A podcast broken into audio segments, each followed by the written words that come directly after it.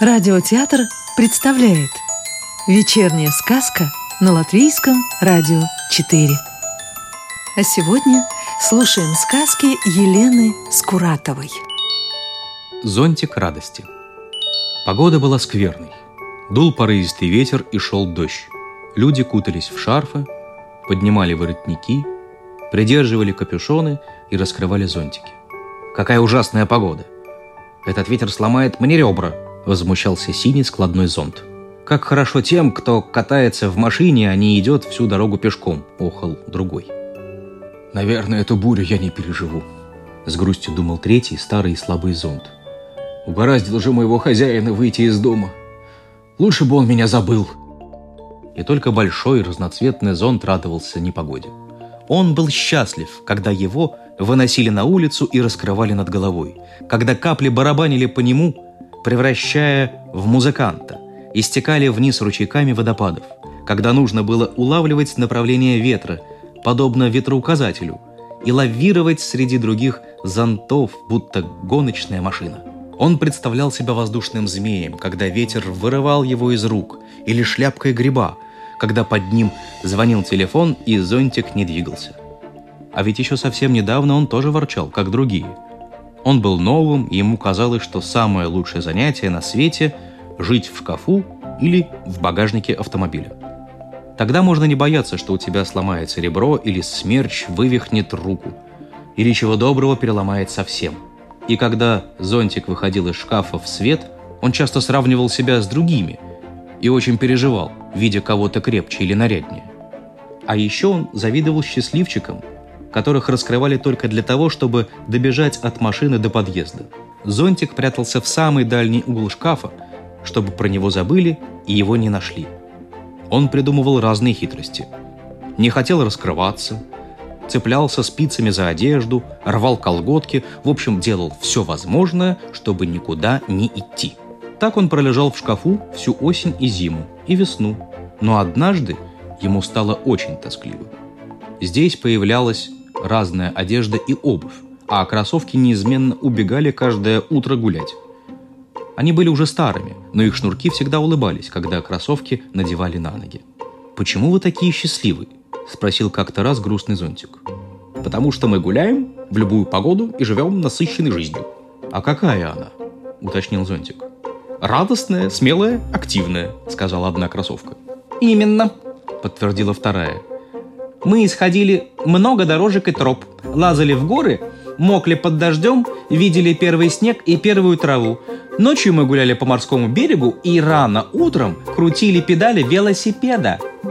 «И вам было не страшно, что вы можете испортиться?» «Нет. Гораздо страшнее то, что можно простоять всю жизнь в шкафу, так ничего и не увидев – ни одну из вершин не покорив. Зонтик основательно задумался. А потом вывалился к ногам человека, открывшего шкаф. Тот поднял его и повесил на крючок у двери.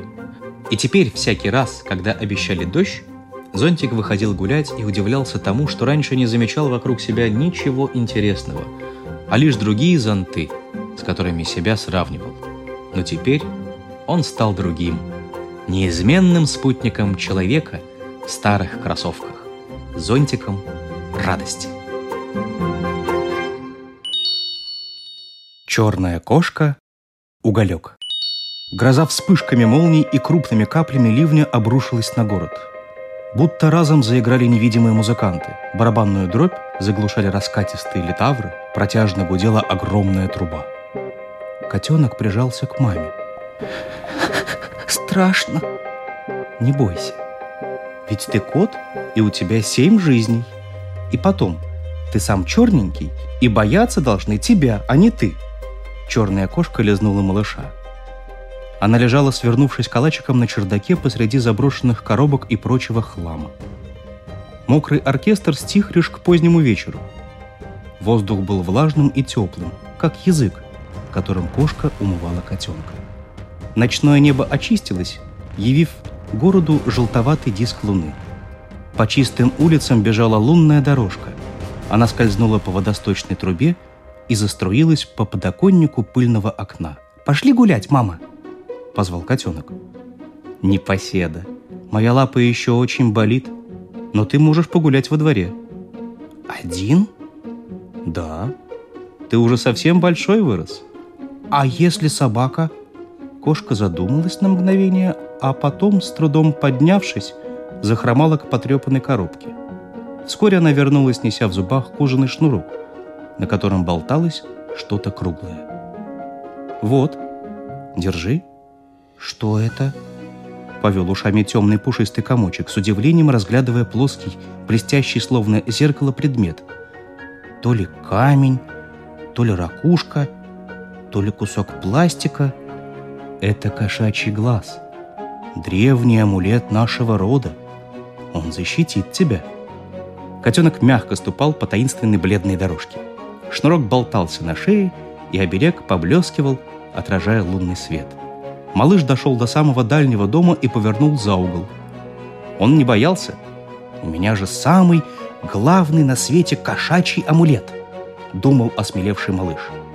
В соседнем дворе было тихо, и котенок весело прыгал от лужи к луже, пытаясь поймать лапой краешек отражающегося в них небесного фонаря.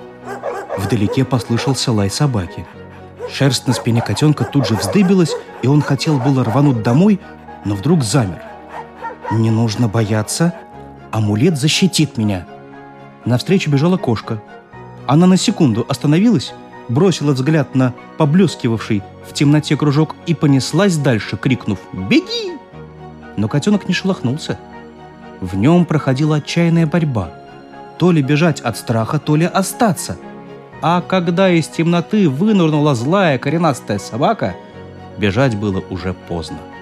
Но инстинкт самосохранения пересилил веру в чудодействие амулета, и малыш медленно попятился к стене дома. Роняя капли пота и тяжело дыша от долгой погони, четвероногий преследователь выбежал на середину двора. Он осмотрелся, принюхался, прислушался. Неожиданно его внимание привлек блеск темном углу. «Чей-то глаз!» Обрадовался охотник, жадно глотая слюни и пыхтя пошел в сторону котенка. «Беги, дурачок, беги!» Взвизгнула откуда-то сверху кошка, и она спрыгнула с дерева, чтобы отвлечь собаку. Пес грозно зарычал и снова бросился в погоню. А котенок изо всех сил замотал головой, стараясь стряхнуть с себя кошачий глаз. Надо было сразу бежать. Этот глаз не отпугивает никого, а наоборот притягивает неприятности, пыхтел котенок. Собака лаяла неподалеку под деревом. «Быстрее, быстрее!» Наконец блестящая штуковина упала на землю, и в ней ярко отразился теплый свет желтого ночного светильника — луны. Темной тенью котенок промелькнул мимо мокрых скамеек, деревьев и места, где захлебывался от лая пес. Маленькие быстрые лапки несли непоседу домой. Он был невидимкой среди ночных теней. Амулет больше не блестел на шее и не привлекал к своему обладателю ненужного внимания. Перед тем, как исчезнуть за дверью родного дома, котенок обернулся и посмотрел на лунную дорожку. У кота семь жизней. Вспомнилось ему. А ведь с этим амулетом могло не остаться ни одной. Сказку читал актер Михаил Абрамов. Новую волшебную историю – услышите завтра.